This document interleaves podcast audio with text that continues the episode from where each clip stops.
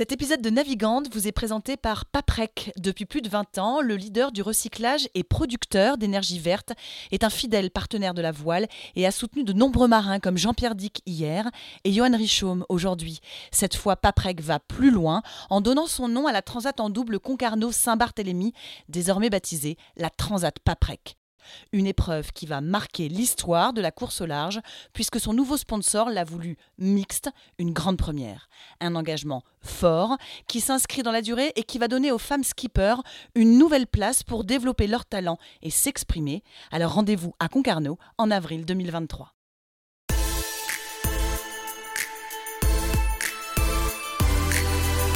Bonjour à tous, bienvenue dans Navigante, le podcast dédié aux femmes de la course au large et de la régate, celles sous les feux des projecteurs, celles de l'ombre aussi, à ces femmes compétitrices, déterminées, qui mènent parfois mille vies en une. Elles vont vous raconter leur parcours, leur bonheur, leurs cicatrices, leur place dans le monde de la voile. Elles vont nous dire ce qui les anime encore et toujours. On va partir à la rencontre de ces navigantes très inspirantes. Navigante est produit par Tip Shaft, le média des professionnels et des passionnés de voile de compétition. Tip Shaft, ce sont deux newsletters hebdomadaires en français et en anglais, des podcasts, des événements, des formations, un studio de production de contenu, ainsi qu'une plateforme de vidéos à la demande et un festival du film que vous pouvez retrouver sur tipenshaft.com. Je suis Hélène Cougoul et vous écoutez Navigante. Son prénom est celui d'une jolie plante vivace, et la définition de vivace, c'est constituée de façon à résister longtemps. Et ça a déjà l'air d'être son cas. Son nom est celui d'un fruit plein de vitamines, et de zeste, elle n'en manque pas non plus. Dans les deux cas, un prénom et un nom aux couleurs vives, autant que son insatiable envie de compétition et de défi. Ah oui, parce que son truc, c'est la précocité, et on aimerait bien savoir pourquoi. La traversée de la Manche en optimiste à 15 ans, la mini transat à 18, la solitaire du Figaro à 19, bref, la plus jeune A, c'est presque son truc à elle. Son rêve aujourd'hui serait d'être au départ du Vendée Globe. En 2024, elle aura 23 ans, comme le Suisse Alan Roura en 2016, mais elle serait la plus jeune femme de l'histoire sur la ligne, si jamais. En attendant, elle s'est arrêtée pour notre rendez-vous. On est entre Port-la-Forêt et Rennes, qu'elle doit rejoindre pour suivre ses cours à l'INSA.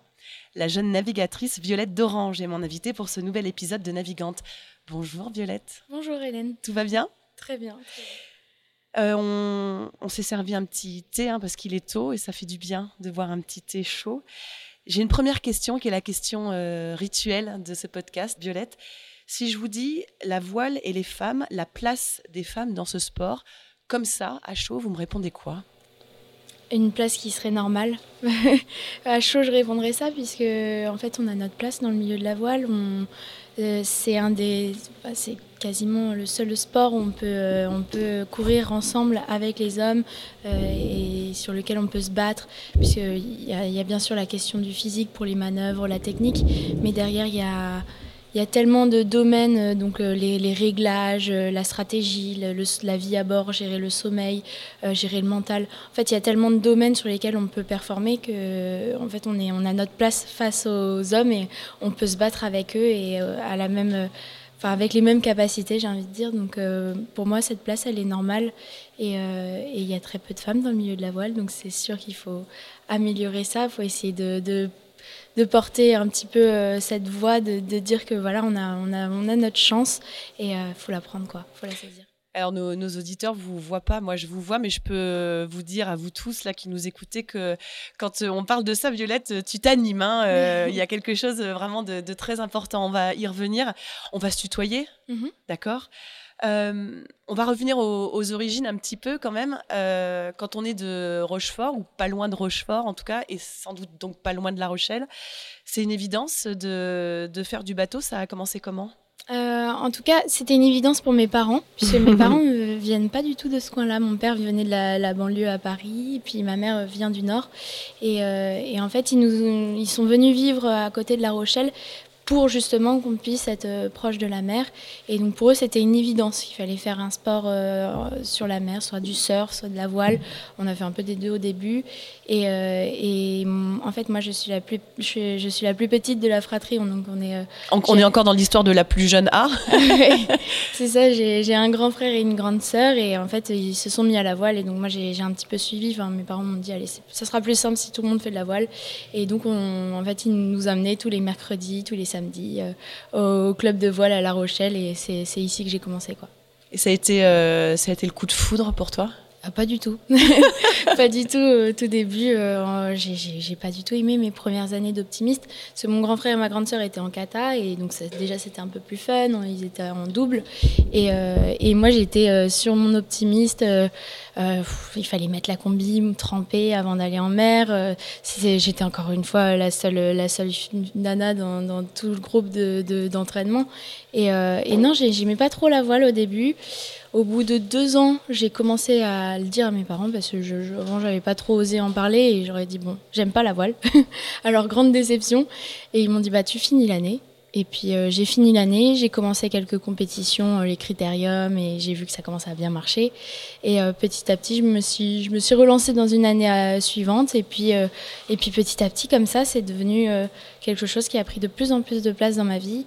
Et, et c'est vraiment devenu une passion. Enfin, Aujourd'hui, je pourrais pas me faire autre chose, mais, mais ça a mis du temps quand même. Ça, ça a bien mis 3-4 ans avant de vraiment trouver qu'il y avait quelque chose de très intéressant dans la voile. Quoi. Alors toi, tu es de 2001 et tu dis que même cette génération-là, qui est une jeune euh, génération, il y avait déjà à l'époque, ou pas encore à l'époque, euh, beaucoup de filles, même, euh, mm. même petites Ah oui, oui, on était, moi je me souviens que j'étais souvent la seule fille dans les groupes de voile en optimiste, en, euh, en 420, on était quatre filles et il y avait une dizaine de garçons. Donc, euh, euh, oui, on a toujours été en minorité et il y a eu plusieurs années où j'étais la seule fille du groupe. Et je pense que parfois, ça limite était une force parce que le coach bah, tenait à moi et du coup, il, essayait vraiment de me pousser à, réussir autant que les garçons. Et donc, je pense que parfois, ça a été vraiment une quelque sorte une force. Et puis, euh, et puis moi, ça m'a, ça m'a beaucoup porté pendant justement les années d'optimisme. J'avais vraiment envie de, de, battre les garçons parce que je savais que ça les énervait à chaque fois et chaque fois, ça les rendait fous quand je passais devant. Donc, euh, ouais, une petite fierté. ah oui, c'était, c'était mon objectif, c'était de battre certains garçons. Ouais. Mais justement, quand on regarde euh, les pages de, de, ton site internet, les pages qui te sont consacrées, que tu as, que tu as faites, moi, j'ai relevé trois phrases qu'on va développer euh, toutes les deux. Alors justement, il y en a une, euh, elles sont dans le désordre. Hein. J'évolue dans un monde masculin depuis l'âge de 6 ans, ce que tu viens de mmh. nous dire. Je me suis confrontée aux garçons dans un grand nombre de compétitions. J'ai même gagné avec ma coéquipière un national de printemps en 4-20 devant 66 bateaux et une large majorité de garçons. Pour que tu l'écrives, c'est que c'est euh, c'est important pour toi? Pour que tu l'écrives en mm. rouge sur ton site, sur la première page Alors, il faut savoir que mon site, j'ai fait il y a quelques années déjà. Donc euh, oui, c'était, c'était quand même assez important.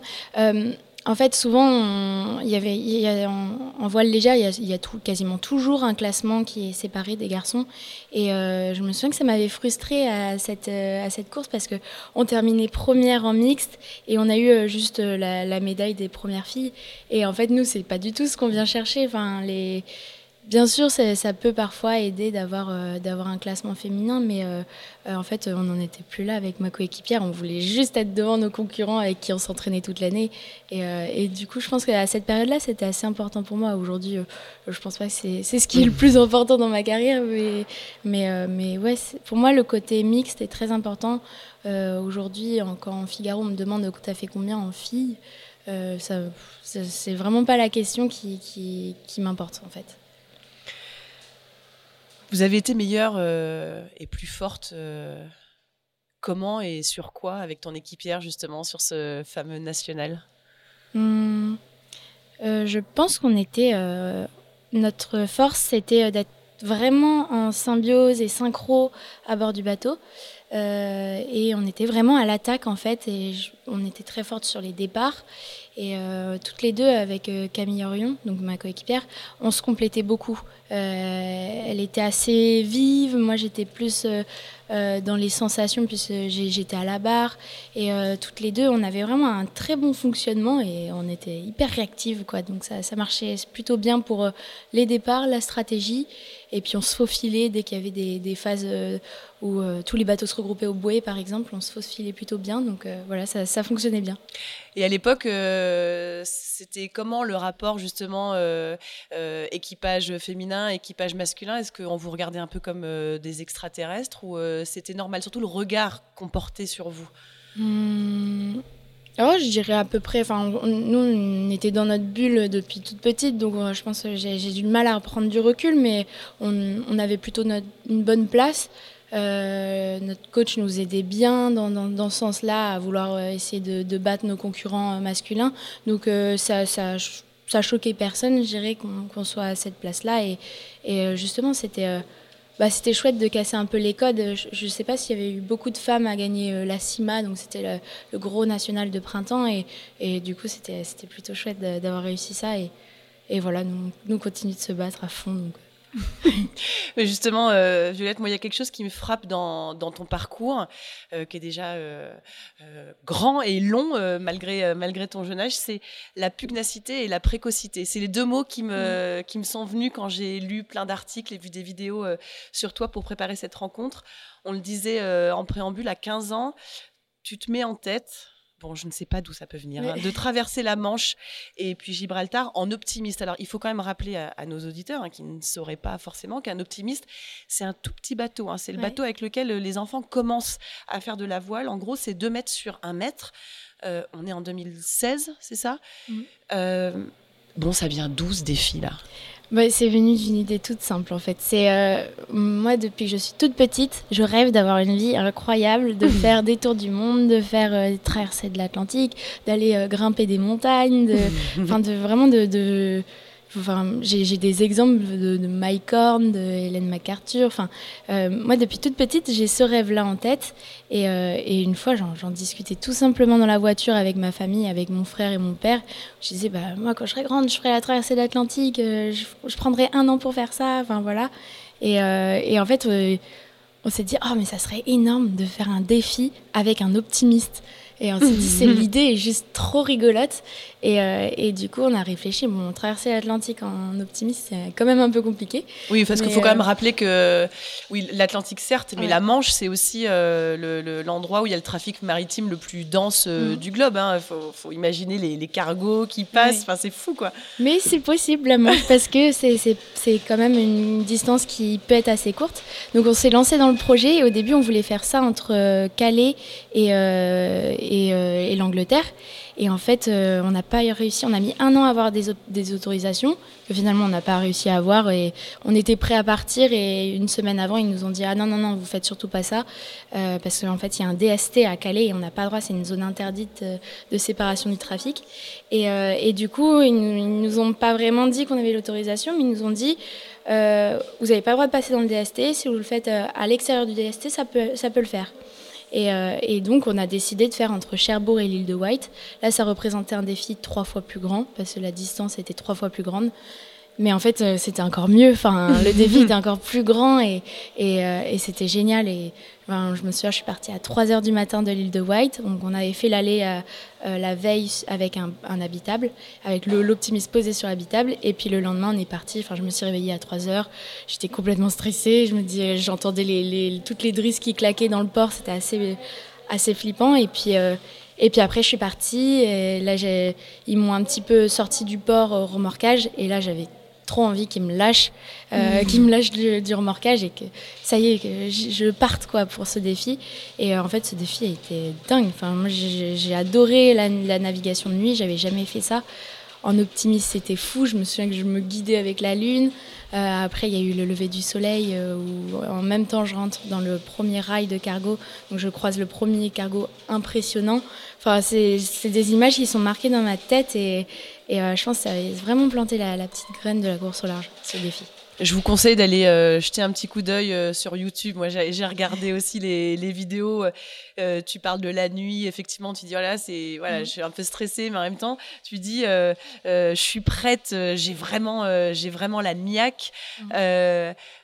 T'as pris quoi comme plaisir dans ce dans ce défi fou? À 15 ans, on le rappelle euh, bah, Je pense que c'est vraiment le plaisir, le plaisir de l'aventure, le fait de se dire euh, je vais d'un point A à d'un point B toute seule avec mes propres moyens. Et, euh, ouais c'est ça de, de, se retrouver au milieu de nulle part, de se dire qu'à un moment on est, on est en galère puisque au, milieu de la, de la, Manche en fait les vagues ont commencé à être importantes. Et puis je pense que le courant contre-vent ça, ça a encore augmenté les vagues. Et j'enfourne deux fois en 10 minutes je me dis, ah là, ça va être compliqué parce que quand on enfourne avec un optimiste, il faut savoir que ça se remplit d'eau euh, à ras-bord. Et là, on doit se mettre debout parce qu'on ne peut vraiment plus avancer. Le bateau est, entre deux eaux, en fait. Et là, il faut écoper le plus rapidement possible. Le bateau se, re, remplit en même temps.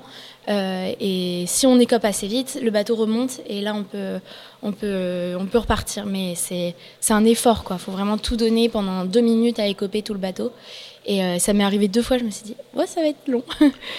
Violette, on voit sur, euh, sur les vidéos justement qu'il y a bah, l'habitable avec euh, ton papa notamment. Euh, voilà, il, te suit, mm. le bateau te suit. évidemment, ton papa, tes parents, ils, jouent quel rôle dans, dans tout ça? Ils t'ont transmis quel genre de valeur ou, mm. ou quel genre d'envie pour que, pour que tu aies ces désirs de défis un peu fous? Bah, Alors, ma mère, elle m'apporte tout autre chose. Enfin, elle m'apporte vraiment euh, autre chose que la voile, puisque pour elle, elle, enfin, elle, a pas du tout envie de monter sur un bateau. Ça lui, ça le tente pas. Et je pense qu'elle n'est pas très à l'aise sur un bateau. Donc c'est plutôt bien parce que elle m'apporte autre chose. Euh, et parfois, elle me fait penser à autre chose. Et puis, euh, mon père, lui, il est. je pense que la, la, chose la plus importante qu'il m'a apporté, c'est de me dire euh, bon, t'as une idée? Enfin, moi, des idées, j'en ai tout le temps. et, euh, et, je pense que sans lui, j'aurais peut-être pas osé, j'aurais peut-être pas eu euh les clés pour en fait enclencher les projets.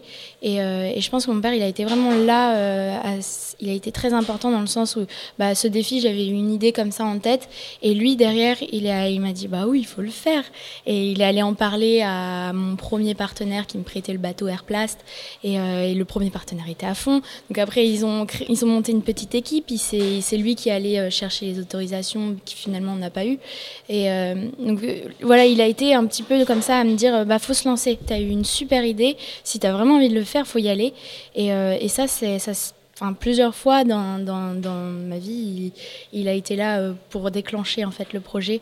Et voilà, donc il a cette place-là. Il n'a pas du tout la place de coach parce que parfois beaucoup peuvent penser que euh, bah, c'est un peu le cliché du papa euh, oh, qui, qui, va pousser sa fille à faire de la voile, qui va la pousser à faire le Vendée. Enfin, pas du tout. Le syndrome euh, du papa Williams avec ses deux ah filles. oui, c'est ça. Et en fait, non, non, c'est pas du tout l'objectif. Et euh, pendant longtemps, du coup, je parlais pas de, cette relation, du fait qu'il m'aide dans mes projets, parce qu'on avait peur de ce cliché-là. Et en fait, aujourd'hui, non, je, le dis, il y, a, derrière les gros projets comme ça, il y a toujours quelqu'un. Il y a quelqu'un de la famille, un ami, euh, une femme pour beaucoup de marins ou, des parents. Mais euh, il est là pour m'aider et me soutenir. Et dans ces projets-là, c'est tellement intense en engagement, il faut tellement tout donner, travailler le week-end tout le temps, que en fait, c'est souvent avec une personne proche qu'on fait ça. Donc voilà, il a, il a ce rôle-là de, de me conseiller et puis de parfois dire euh, on y va, on ose. C'est ça. Tu, quand tu sors de, de cette traversée, j'insiste un peu dessus parce que euh, faut quand même mesurer ce que c'est et puis c'est je pense que c'est assez fondateur sur euh, sur ce qui va arriver mmh. ensuite quand tu arrives tu t'éprouves quoi comme sentiment? Est-ce que tu te dis que tu t'es prouvé quelque chose, que tu as prouvé quelque chose? Euh, mm. C'est quoi le sentiment qui domine justement? D'être bah une jeune fille de 15 ans à avoir réussi ce truc-là? Pas du tout. En fait, quand je suis, quand je suis arrivée de cette traversée de la, Manche, en fait, bah, déjà j'étais un petit peu dans les vapes parce que j'avais fait 15 heures en optimisme et je pense que j'ai commencé à faire une petite insolation à la fin. Euh, non, je suis arrivée très très fatiguée et en fait je comprenais pas trop pourquoi il y avait du monde à l'arrivée. Enfin, il y avait euh, bon, il y avait du monde, il y avait 15-20 personnes, mais des personnes qui avaient fait un petit peu de route et puis euh, il y avait des journalistes et c'était la première fois. Enfin, à 15 ans, j'avais encore jamais parlé à un journaliste. Et, et, du coup, je, je comprenais pas trop pourquoi c'était si important. Et, puis même mon père qui me dit oh, Tu te rends pas compte, mais tu as réalisé quelque chose. Et, et, en fait, moi, je, je, enfin, vraiment, je comprenais pas trop. Je me dis, bon, c'est une navigation de 15 heures, mais c'est pas trop. Et en fait, au final, je me rends compte dans ma vie qu'on à chaque fois on me présente comme ça en fait. Et euh, ça, a été fondateur. Et puis même avec du recul, je me rends compte que ça a planté la petite graine de, l'aventure. Bah, tu vois, je ne déroge pas à la règle. Moi aussi, je te présente euh, en, parlant de, en parlant de ça. Tu dis aussi que euh, à 15 ans, j'ai découvert comment réaliser un projet, l'importance de l'organisation, l'importance de la communication. Euh, cette aventure-là, alors il y a eu Gibraltar aussi, bien sûr, ont été passionnantes et déterminantes pour me donner l'envie d'aller plus loin. Tu les construis comment, tes projets, Violette? Mmh. bah, Cette époque-là, j'étais encore assez jeune, donc euh, en fait, heureusement qu'il y avait euh, une petite équipe avec mon père et puis le, premier partenaire qui m'aidait beaucoup. mais en fait, je pense que j'ai vraiment commencé à construire mes projets et à les porter à partir du, de, la, mini transat, où là, on devient responsable d'un bateau, de sa vie à bord. Et, et là, j'ai fait des courses où je suis partie un petit peu toute seule. Et donc, j'ai commencé à vraiment prendre euh, le projet en main, euh, je pense à cette période-là. Avant, c'était euh, bah, le défi de la traversée de la Manche et puis l'année d'après de la traversée du détroit de Gibraltar. C'était encore un peu, bah, justement, mes personnes qui m'entouraient qui portaient le projet, je pense. La famille. Mais j'ai quand même, bah, je pense à cette période-là, j'ai découvert la communication. le fait de, j'ai réalisé le TEDx l'année suivante. donc voilà, quand je parle de monter un projet, j'ai commencé à comprendre un petit peu toutes ces clés-là, je pense. La communication, justement, tu fais pas mal de vidéos, je vois, tu partages euh, beaucoup. C'est une histoire de génération aussi. C'est mm. c'est important et puis ça fait partie de ton, de ton quotidien. Ouais, je pense que c'est une histoire de génération parce que moi j'ai découvert euh, YouTube hyper tôt et j'ai vécu avec ça, avec toute l'évolution de YouTube par exemple. Et, euh, et, je me suis dit un jour, mais ça serait énorme de se lancer là-dessus. Et puis il y a il n'y a pas grand monde en fait euh, dans le milieu de la voile qui s'est lancé sur, euh, sur, euh, sur YouTube. Donc je me suis dit, allez, pourquoi pas? Je le fais à ma sauce. Et en fait, aujourd'hui, j'adore tenir ça parce que je me suis créé un petit peu bah, mon univers sur cette plateforme-là. Et puis du coup, on, ça on a découlé sur toutes les autres plateformes. J'ai vraiment mon, personnage et, j'adore faire ça, j'adore faire mes montages. Et aujourd'hui, ça me crée des, des, vrais souvenirs en fait. Là, j'ai fait le montage de la dernière solitaire du Figaro. J'ai passé trois jours, je pense, à faire du montage. Mhm. Donc à chaque fois, ça me fait perdre énormément de temps. Mais d'un autre côté, c'est trop important parce que je sais que ces vidéos-là, je les regarderai, je euh, je sais pas, dans 20, 30 ans et, et ça, sera un, ça sera un vrai souvenir. Que Et donc voilà, c'est je crée des souvenirs en fait quand je fais ça. Alors c'est, elle a un grand sourire hein, quand elle euh, quand elle dit ça. Tu crées des souvenirs. Est-ce que c'est pas aussi euh, une façon de se faire connaître? Ah bah si, bien sûr. Après c'est c'est aussi tout le, tout le côté d'avoir une, une, communication originale. Et, euh, et là, en ce moment, bah, c'est pareil, j'essaye de développer le TikTok. Euh, au début, c'est une plateforme qui m'a complètement. Je me suis dit, oh non, non, je ne veux pas me lancer là-dessus. Il y a encore plus de boulot, euh, encore plein de choses à apprendre et à devoir travailler sur cette plateforme. Mais en fait, je me suis dit, bah non, il faut y aller parce qu'il faut prendre cette place. Et, et en fait, bah après on, prend, on se prend au jeu et puis on, découvre un petit peu cet univers-là. Et pour, ouais, pour moi, la, communication, elle est importante. Et, euh, et en fait, je m'amuse. J'essaye de ne pas faire des, des, choses trop basiques ou trop classiques. Donc j'essaye ouais, de m'amuser et c'est comme ça que, que, ça peut marcher, j'imagine. T'as quoi comme euh, genre de retour?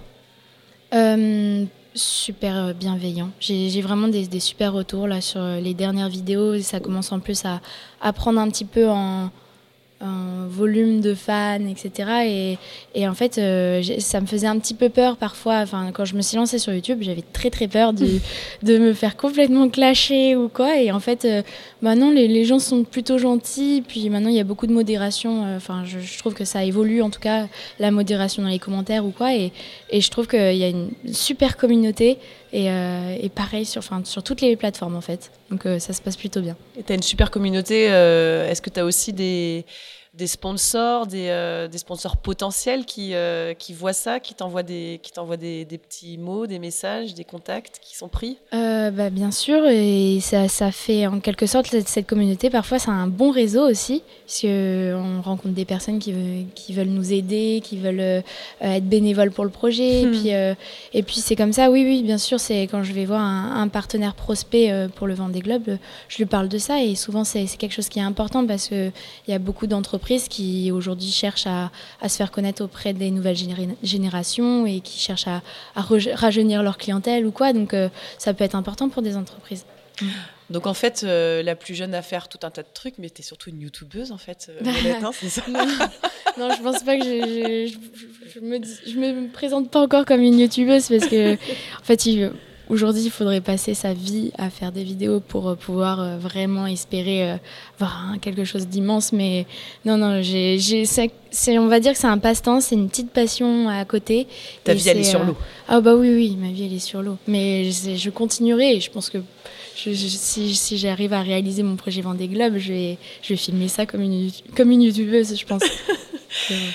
Dans la, dans la continuité de, donc de cette traversée euh, un peu folle, euh, trois ans plus tard, il y a la Mini Transat. Là aussi, c'est c'est pas rien comme, euh, comme baptême, on va dire, de, de la course au large. Alors là encore, hein, il y a mmh. pas mal de vidéos bah, grâce à tout ce que tu, ce que tu peux proposer aux gens. Euh, moi, j'ai en tête euh, euh, l'arrivée de la première étape où tu te fais une grosse hallucination, où tu as l'impression que ça arrive à Las Palmas et tu comprends pas trop ce qui se passe. Enfin bon, c'est assez étonnant. Il y a aussi ce, ce, moment où tu dis c'est le pire moment de ma vie, j'ai plus d'électronique. Enfin, c'est vrai que c'est une étape qui est vraiment difficile, mais tu vas au bout. Puis tu vas au bout de cette mini euh, tu as 18 ans. Euh, là encore, euh, quelle, quelle, marche ça te, ça te fait franchir? Bah, je pense que le, le, projet Mini, c'était vraiment l'entrée dans le, dans le monde de la course au large et dans, Ouais, dans le fait de là euh, partir sur quelque chose de plus sérieux, d'un vrai projet. Alors c'est, on dit que c'est une mini transat, mais au final il y a que le bateau qui est mini. Enfin tout le reste, on doit s'occuper de tout. On est un peu tout seul, on sait pas comment faire. Enfin c'est là où on apprend tout en fait. Bah, déjà toute la préparation a été hyper euh, hyper compliquée parce que euh, en fait au début je partais pour une mini transat dans, dans trois ans donc en 2021 et au final j'ai fait mon projet en moins d'un an en 2019 donc je suis partie euh, jusqu'en en Méditerranée pour faire toutes les courses pour avoir la qualification. Donc déjà tout ce circuit avant la mini transat était hyper compliqué. J'ai couru dans tous les sens et, et en fait je suis partie comme ça sans, sans savoir naviguer sans, sans avoir fait de course au large, je suis partie sur les premières courses un peu peut-être un, peu en étant inconsciente, mais, mais c'est comme ça aussi qu'on se lance. Et puis après, euh, la mini transat, euh, la première étape a été très très compliquée puisque en fait j'ai perdu mon électronique au bout du troisième jour euh, de course. Et au passage de Finistère ça faisait déjà deux jours où j'étais à la barre je, je, dormais pas. Enfin vraiment je pouvais pas lâcher la barre en fait euh, puisqu'il y avait plus de pilote automatique. J'étais en blackout euh, enfin voilà. Et du coup c'était vraiment compliqué. Et en fait au bout du troisième jour là j'ai commencé à halluciner. Et Là, j'ai rêvé. En fait, j'ai fait un rêve éveillé de 5 heures du matin à peu près je pense, parce que c'était le lever du jour jusqu'à 17h, euh, 18h.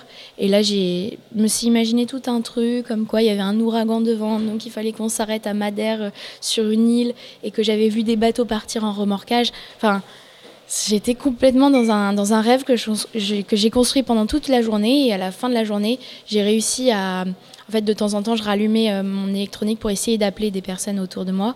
Et à la fin de la journée, j'ai réussi à contacter quelqu'un. Et je lui dis Mais pourquoi on s'arrête à Madère? Qu'est-ce qui se passe? Euh, Explique-moi, donne-moi des infos. Et il me fait Bah non, qu'est-ce que tu racontes? Continue, il se passe rien, ou tu as l'air fatigué.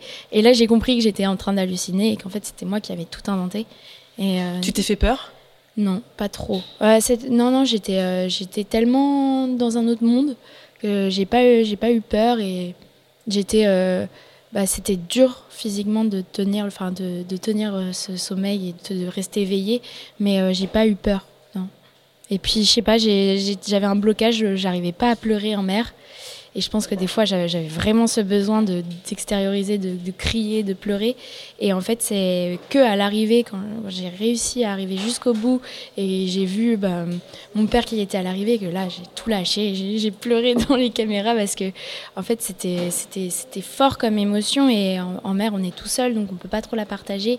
Et euh, c'est quand on la partage que tout de suite, euh, il y a tout qui sort. Donc. Euh, voilà, c'était une expérience très très difficile, mais, mais c'était aussi Enfin, je sais pas, c'était, c'était une expérience de vivre ça aussi, de vivre l'hallucination, de savoir ce que c'est. Et puis après, il y a, après cette, cette mini où tu vas au bout, hein, on le rappelle, il y a la solitaire du Figaro. Alors là aussi, hein, c'est presque, je dirais, le passage presque obligé. Il faut qu'on soit mmh baptisé à la, solitaire du Figaro pour ses armes dans la course au large et, aller plus loin. Puis alors là encore, tu es la plus jeune à faire la, mmh. la solitaire du Figaro. Violette, euh, t'es pressée comme euh, jeune fille? Peut-être un peu, oui. Mais en fait, pendant la, traversée de l'Atlantique, euh, il y avait ce challenge du CMB Océane qui, approchait et du coup, je voulais me, sélectionner pour, pour cette sélection.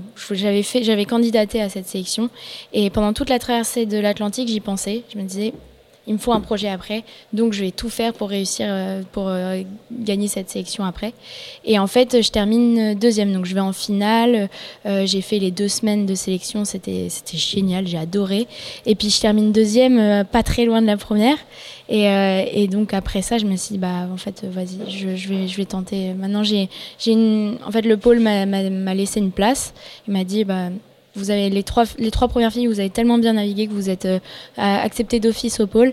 Et je me suis dit, bon, allez, c'est une opportunité, j'y vais, je lance mon projet. Euh, j'ai lancé mon projet en perso, sans partenaire au début. Et euh, c'était vraiment galère, mais, mais comme il y a eu une petite porte entrouverte, bah, j'y suis allée en fait. Sur la dernière solitaire du Figaro, ta troisième, c'est pas mhm. rien déjà. Mhm. je rappelle que Violette a 21 ans, hein, bien sûr. Il y a un fait marquant sur cette euh, solitaire, c'est que Elodie Bonafou euh, termine sur le podium de la troisième étape. C'est la première française, euh, première femme à, française à terminer sur un, un podium. ça dit quoi? Euh, bah, c'est génial. Enfin, enfin, en fait, c'est moi j'ai trouvé ça génial. Alors, il euh, faut savoir qu'avec Elodie, on a été beaucoup en compétition, puis c'est elle qui gagne. Euh, Mais oui, justement, c'est la sélection CMB du coup, qui gagne le projet. L'année suivante, on n'était que deux femmes, donc tout de suite, c'était un petit peu ben, beaucoup de journalistes nous comparaient hein, laquelle va être devant, etc. Et puis et puis en fait, euh, aujourd'hui, euh, c'est plus du tout une concurrente. Enfin, je suis juste trop contente. Enfin, là, on a fait une très belle saison toutes les deux. Euh, et sur la solitaire, elle fait une étape de dingue à la fin et, et elle s'est relevée peut-être après quelques étapes où elle était un petit peu moins à l'aise. Et, et, du coup, enfin, je pense qu'on a eu toutes les deux notre victoire et, et, euh, et ça, c'était trop chouette. Enfin, moi, j'étais trop contente qu'il y ait une nana qui arrive à faire podium. En plus, c'était pas des conditions où il n'y avait pas de vent ou quoi. Là, c'était conditions hyper costauds. Et en fait, euh, bon, on a été assez bien formés au pôle. on est, on est des bons poneys, je pense. et, et on, on a peur euh, on a peur de rien et quand il y a du vent, on attaque. Quoi. Et, là, ça a permis de prouver que euh, bah, c'est pas parce qu'on est une petite, euh, nana qu'on n'est pas hyper musclé ou quoi, enfin qu'on peut pas y arriver. Non, non, on a notre, place et elle a réussi à être autant à l'attaque que Gaston et Tom qui étaient devant. Donc c'est trop chouette. Enfin, moi, franchement, quand j'ai appris ça, j'étais vraiment impressionnée et, et j'étais contente pour elle. quoi. C'est dur comment la solitaire du Figaro? Quand on est une femme Parce qu'on sait que c'est dur. Hmm. Alors c'est dur encore plus à quel point? Euh, Je pense que c'est aussi dur pour les hommes que pour les femmes déjà parce que euh, en fait le bateau parfois il est tellement grand que en fait on pourrait donner toute notre force enfin il nous dépasse en fait dans tous les cas le bateau qu'on soit un homme ou une femme et euh, je pense que bah, on s'adapte plus euh, nous, pour aller drisser le spi, mettre le spi à l'avant, on le fait au mât. Et les, les mecs, ils bourrinent derrière. Donc, euh, au final, je pense que niveau physique, euh, on s'en sort pareil, dans le même état. C'est-à-dire qu'on termine autant cassé, on a autant mal au dos.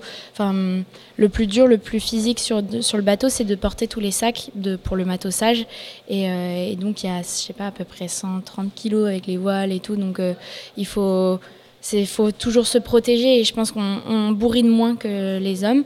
Mais après, euh, euh, voilà, il y a ce côté physique qui est dur, mais euh, pareil pour les hommes et pour les femmes. Et puis après, il y a tout le côté, le, bah, ce qui est dur, c'est de gérer son sommeil, gérer sa lucidité. En fait, faut, faut jamais être trop, trop. Enfin, si, faut faut être lucide et en même temps, il faut dormir le moins possible. Donc, je pense que ça, c'est vraiment un point difficile. Et puis parfois. Mais c'est difficile pour tout le monde. Mais c'est difficile pour tout le monde. Donc, je pense que la difficulté, elle est, elle est à peu près pareille. Ouais, je, je suis quasi sûre en fait. Je, quand je vois que, par exemple, je, pense à Phil, Phil Harp, qui, euh, qui est un commando de la marine et, et euh, il arrive autant cassé que nous, quoi. Donc, euh, je me dis que non, non, c'est juste, on a des techniques différentes, on fait les choses un peu différemment et, et ça marche aussi bien, quoi. Et dans la, nouvelle génération vous êtes tous là, hein, tu citais aussi les, les, garçons de cette dernière solitaire du Figaro, il y a une, comment dirais-je, il y a une communauté de figaristes, hommes-femmes, on fait, on fait pas de, on fait pas de distinguo. Ouais, maintenant, y a, enfin, moi, je ressens plus de différence. Je ressentais une différence quand, on est, quand j'étais en voile légère parce que, bah, justement, il y avait ce classement qui, qui séparait euh, les hommes et les femmes. Et là, en course au large, je, je ressens plus de différence. Et puis, euh, je pense que maintenant que j'ai réalisé quelques années, euh, les gens savent que c'est pas juste un projet passager ou que c'est pas juste un rêve. là, c'est, j'ai j'ai créé ma petite place, je pense, dans le, dans le milieu de la course au large. Donc, euh, euh, moi, en tout cas, je sens qu'il y a. Enfin, ma place est normale, en fait. Tout simplement normale. Et puis, pour toutes les autres femmes aussi. Enfin, là, on, s'est. En plus, comme on était un petit peu plus nombreuses cette année, on s'est vachement soutenues entre nous. Il y a une très bonne ambiance entre les femmes. Il n'y a plus de compétition. Il n'y a, pas de classement. Donc, en fait, on s'en fiche. En fait, on est on est bien dans, dans, On a juste envie de faire euh, le top 10 et, et d'être devant nos concurrents, quoi. C'est Samantha Davis aussi qui disait qu'il y avait une belle solidarité entre euh, mhm. les femmes en IMOCA, euh, notamment. Et euh, voilà, tu, dis la même chose pour, pour les, le Figaro, pour les figaristes. C'est beau aussi, ça, cette solidarité-là. je trouve que c'est vraiment chouette. Enfin, moi, je suis vraiment contente. On est quand même dans un sport et dans la compétition. Hein, c'est ça, ouais. Et puis, même entre, entre les femmes, entre les catégories, enfin, moi, je sais que c'est grâce à Samantha Davis, à Clarisse Kremer que je me suis dit que c'était possible en fait et que je pouvais y aller aussi. Donc, euh, euh, et puis aujourd'hui, je, reçois des messages de, jeunes qui sont en optimisme et qui me disent ah j'ai trop envie de faire comme toi et, euh, ça, je pense que c'est très inspirant entre nous. On est très on s'inspire des autres et et donc voilà, c'est trop génial. Et puis Samantha Davis, euh, je me souviens qu'elle est venue m'aider au, euh, bah, moment de la sélection CMB. Elle est venue me donner quelques conseils. Euh, Clarisse Kremer, j'étais allée la voir pour son départ de la Mini Transat. Donc voilà, on se pousse les unes les autres à, à bah, monter en puissance et à réaliser nos rêves. Alors je vais reprendre les fameuses phrases qui sont écrites sur ton site, même si tu dis que ça fait un petit bout de temps qu'il a été créé il y a cette deuxième phrase où tu dis il faut une bonne dose de volonté pour se lancer dans un projet voile lorsqu'on est une femme. Alors tu l'as dit, hein, aujourd'hui évidemment le rêve c'est euh, le vent des globes euh, en, 2024. Euh, quand tu parles de bonne dose de volonté, on sent que on sent que c'est quand même pas si facile que ça. Est-ce que c'est pas si facile que ça quand on est une femme, même encore en 2022 mmh, Bah alors, je dirais que c'est des fois c'est plus facile, des fois c'est moins facile. En fait, euh, face à par exemple des partenaires, il y a, parfois j'ai senti que ça, ça, avait un intérêt d'être une d'être une femme. Enfin, c'est euh, un peu le côté discrimination positive, c'est qu'en quelque sorte euh, on, on, a on a plus de chances d'être visible dans la communication. et puis bah je joue aussi avec ce fait-là d'être la plus jeune. C'est aussi une opportunité pour pour réaliser un projet qui va être très visible sur le vent des globes. Et donc parfois c'est une force d'être une femme et je pense qu'il faut il faut l'accepter, il faut aussi euh, mettre ça en avant et puis parfois euh, on sent que bah on nous fait un petit peu moins confiance ou, ou en fait ça, ça, colle un petit peu moins ou le partenaire se dit bah justement c'est juste un rêve passager, euh, ça lui passera dans deux ans et elle va pas aller au bout ou quoi donc je pense que c'est j'ai eu enfin moi j'ai été face à deux situations en fait. T'as entendu quoi comme genre de discours justement? Hmm, c'est jamais vraiment direct, c'est du feeling. On, sent qu'il y a une petite méfiance ou, ou alors c'est on nous répond pas et on nous laisse, on nous fait des promesses et puis après on nous rappelle pas trop. Donc euh, euh, c'est jamais direct en tout cas. Et toi, tu tiens quoi comme euh, genre de discours pour aller convaincre justement? Ben, Je sais pas, j'essaye vraiment de leur faire, leur faire passer le message que, que je bah, je suis déterminée quoi et que je vais rien lâcher. c'est vraiment le message, je vais vraiment rien lâcher et ça c'est c'est le plus important que j'essaye de faire passer dans mes dans mes présentations de, quand je quand je rencontre une personne quoi. Et euh, et après si la personne ne le voit pas comme ça, c'est que ça peut pas marcher donc euh, je passe à autre chose mais voilà. Il y a des choses qui peuvent te faire baisser les bras? Non, très peu. comme ça, je sais pas. Non, non c'est. Euh, je sais pas. Non. Un, refus ou une, non-réponse d'un partenaire potentiel, ça te fait pas baisser les bras Ça te fait pas douter bah, En fait, on est obligé de se prendre tellement de portes avant d'arriver à avoir un partenariat. Enfin, en ce moment, je suis, clairement entre la transition entre euh, le projet Figaro et le projet Vendée Globe. Donc, j'ai rendu mon Figaro euh, hier. Et, euh, et, on est toujours en recherche du partenaire titre pour le Vendée Globe. Et là, les échanges approchent de plus en plus. Donc, c'est une période stressante. Mais en même temps, mais on donne tout, quoi. On, on se prend plein de portes, mais on continue, quoi. Et on va... Je sais qu'il y a un partenaire qui va être partant pour cette aventure. faut juste le trouver en fait. et c'est ça qui est compliqué, mais, mais on met beaucoup beaucoup d'énergie là-dedans et ça, ça, va marcher. Je pense que ouais, enfin moi j'y crois à fond. Je, suis très positive et mon père il est un peu comme ça aussi à se lancer, à se dire ça va le faire, ça va le faire. Mais euh, voilà, c'est pour l'instant on, a, on en est arrivé jusque là grâce à cette euh, énergie. Donc euh, je me dis que ça peut le faire pour le Vendée. J'ai une petite question qui me vient comme ça là. C'est quoi ton plaisir quand tu es sur l'eau, quand tu es à la barre de ton bateau? Mmh, bah Moi, j'adore les. Ah, il y a plein de choses, hein. mais je pense que j'adore déjà le fait de, de, de se lâcher, de tout donner sur euh, la compétition et euh, de sentir qu'on est, on est dans l'action. J'adore ce, ce sentiment-là. Et après, j'aime beaucoup les moments aussi bah, vraiment d'aventure où, on passe des, des, coins euh, juste magnifiques, ou alors il y a le, lever du soleil, et juste on est tout seul au milieu de ça. Hmm. C'est dingue. Enfin, je vois des trucs. Euh, enfin, c'est extraordinaire, je trouve. Et, et, du coup, je pense que c'est ça, c'est mes deux grands plaisirs. C'est euh, ouais, être à fond dans la compétition et en même temps, parfois, de se dire Attends, mais c'est juste magnifique autour de moi et c'est incroyable. C'est quoi, si tu devais nous, nous raconter un, un moment, alors il y en a eu énormément, hein, bien sûr, mm. mais là, un qui, qui, viendrait un moment de, de plénitude à la barre de ton bah, bateau Là, récemment, je pense à une compétition où c'était la, Sardina cette année, on était en double. Et euh, en fait, euh, c'était pendant les épisodes de canicule euh, cet été. Et, et en fait, il y a eu quelque chose, c'était assez magique parce qu'en fait, on a fait, on est remonté du Portugal jusqu'à la France et on, est passé à un moment où il y avait euh, énormément d'orages. Donc le vent est monté très très vite. On n'avait pas les conditions météo, la prévision. Donc on ne savait vraiment pas à quoi s'attendre. Et ça pouvait monter jusqu'à 50, 60. Enfin, on ne savait pas trop. Donc c'était un mélange de stress. Et on se disait, mais en fait, euh, ça se trouve, là, on va vraiment euh, au carton. Mais d'un autre côté, c'était magnifique. En fait, il y avait des orages qui, qui, grondaient avec des. Enfin, vraiment un petit peu comme dans les films Stranger Things ou quoi. C'était assez bizarre, assez impressionnant.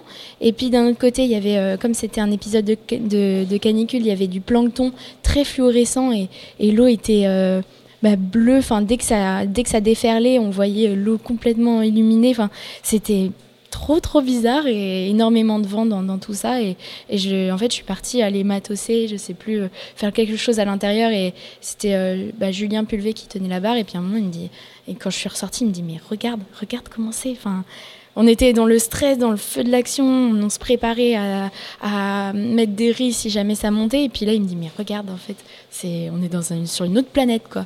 Et c'est vrai que ça, c'est une, image qui m'a marqué euh, cette année.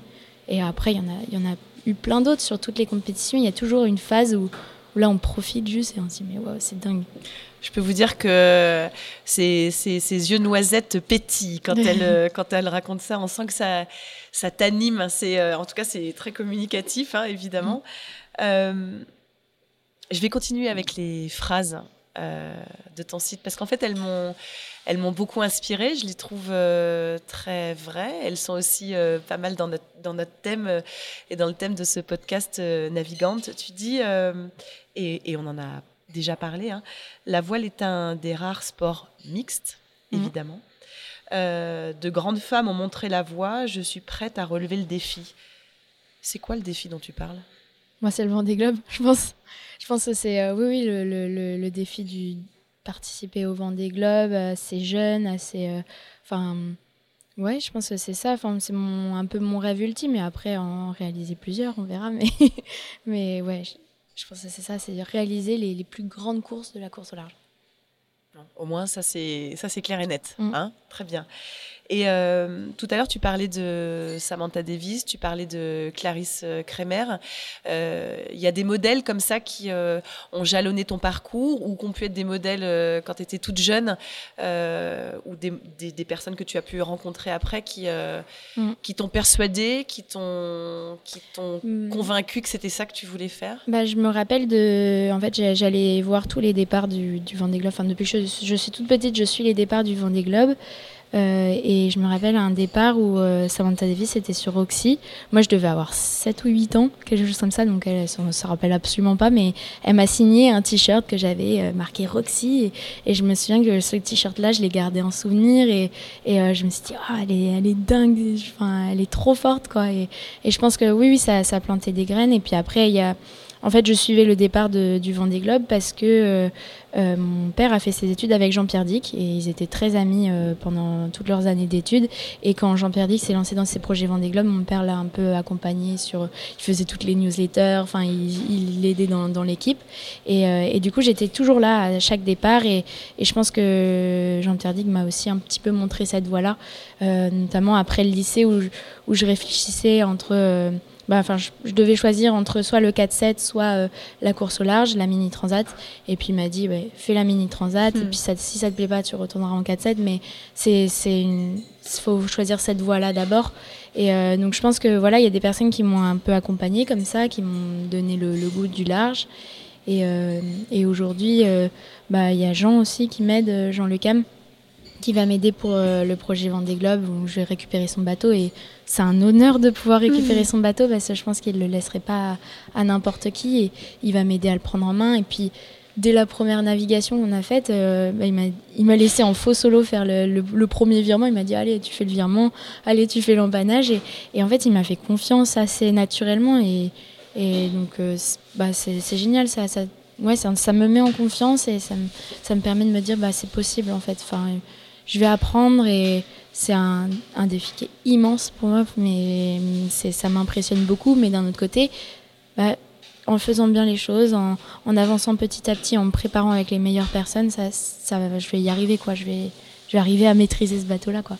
Outre cette euh, confiance qu'il peut te donner, Jean, et puis c'est pas rien d'avoir la, confiance d'un monument comme, euh, comme Jean Le Cam. Et c'est très important pour euh, mm. pouvoir continuer. Vous avez quoi comme genre d'échange tous les deux justement? Bah, Je dirais que déjà en mer c'est l'échange le, plus facile. à terre il, bah, il parle beaucoup de technique et moi c'est vrai que je suis pas encore très à l'aise donc je comprends pas tout ce qu'il dit quand, quand, il me parle du bateau ou quoi. Enfin, j'ai encore un peu de boulot là-dessus. Mais en, en mer bah, c'est c'est un échange très simple. C'est, euh, je lui pose une question. Euh, si la question est bête, il me répond pas. Si la question est, euh, à distance, il va, il va me répondre. il va m'expliquer quoi. Et, et je pense que c'est génial pour prendre en main le bateau. Et puis là, par exemple, enfin euh, pendant un entraînement, euh, on s'est entraîné avec, euh, donc on a un petit collectif avec Benjamin Ferré, Ribellion, et, et on, a commencé à faire un entraînement d'empannage. Et, et je sais plus lequel, mais il y en a un, des deux, entre Eric ou Benjamin, qui a fait une cocotte. Il a dit, mais c'est très bien, c'est très bien, on fait la cocotte, laisse-la faire.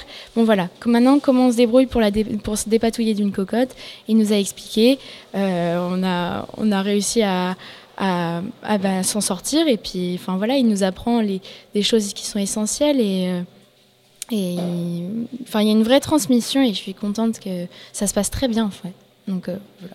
On de faire partie voilà, de, de ce petit groupe euh, qui, qui, peut recevoir ces, ces précieux conseils. ça aussi, c'est une petite question rituelle que j'ai dans, dans, Navigante. Toi, avec ton regard de jeune navigatrice, tu, penses ou tu crois qu'il faudrait mettre quoi en place justement pour qu'il y ait un peu plus de femmes dans, dans la voile? Tu disais on n'est encore euh, pas mhm. assez nombreuses. Euh, toi, tu vois ça comment? Hmm, bah, Je pense que déjà qu'il n'y ait pas de classement femmes, moi je trouve que c'est une, bonne chose parce que ça permet de ne pas séparer et de montrer qu'on peut se battre avec euh, les hommes. Je pense que ça c'est important de le garder. Et après... Euh, je pense que les, les, filières de, de, sélection, ou là, euh, bah, notamment Massif qui a ouvert une, une filière pour euh, les femmes, je pense que c'est une très très bonne chose parce qu'on voit qu'il y, y, a beaucoup de, de candidates qui, qui en veulent quoi ouais. Et, euh, et, en fait on se rend compte que ça permet de révéler beaucoup enfin des personnes et, et ensuite ça permet d'en inspirer d'autres. Euh, et donc je pense que c'est assez vertueux euh, voilà donc je pense que c'est des, très bonnes choses ça. C'est bien. On note dans notre petit carnet à, à suggestions que vous nous livrez toutes les unes après les autres. Tu te vois comment dans deux ans Violette? On va sur le Vendée. sur le Vendée Globe en 2024, je me vois euh, sur le, gros bateau. Euh, euh, pourquoi pas dans les, enfin ouais, dans le milieu de l'Atlantique, là, en train de descendre et et non, c'est c'est quelque chose auquel je pense énormément et je m'y vois vraiment. Donc c'est, je réfléchis, je me dis comment préparer ça au mieux. Enfin, c'est un objectif. Maintenant, c'est plus un rêve, c'est un objectif. Donc je me vois là-dessus et et puis après, on verra. En tout cas, merci beaucoup euh, d'avoir été avec nous. Ton, ton envie et, et ta motivation, en tout cas, est, très euh, communicative, sont très communicatives. On va te laisser euh, filer à Rennes, parce que là, il y a mhm. des cours d'ingénieurs là, qui, qui, qui t'attendent. Il va rattraper les maths. Voilà, parce qu'il y a ça aussi. Hein. Il y a le bateau et puis aussi la fac à Rennes, à, à, l'INSA. Merci beaucoup d'avoir pris le, le temps. Qu'est-ce qu'on peut te souhaiter là pour les semaines à venir? Mmh, bah D'arriver à, à, finaliser le projet, je pense. Ouais, c'est euh, c'est peut-être un petit appel aussi à, à ceux qui, qui, aimeraient soutenir euh, bah, une jeune femme sur le Vendée Globe, c'est bah, de, de, me contacter. oui, oui c'est ça. C'est euh, là en ce moment on est on est à fond là-dessus et, et je, je, croise les doigts et je pense que ça va le faire. Il faut beaucoup d'énergie encore. Bah, merci beaucoup. Euh, on te souhaite euh, plein de bonheur. On te souhaite d'être sur, euh, voilà, sur la ligne de départ. On te souhaite d'être amarré à Port-Olona en, 2024. Merci beaucoup. Bah, merci beaucoup de m'avoir invité. C'est un honneur d'être sur ce podcast. Merci beaucoup. Bonne journée. Merci d'avoir écouté cet épisode de Navigante produit par Tip Shaft. N'hésitez pas à nous dire ce que vous en avez pensé, n'hésitez pas non plus à le partager. Et si vous souhaitez suivre l'actu de la voile de compétition, abonnez-vous à la newsletter de Tip Shaft, c'est gratuit, elle est envoyée chaque vendredi à 17h et pour vous inscrire, ça se passe sur tipandshaft.com. À bientôt.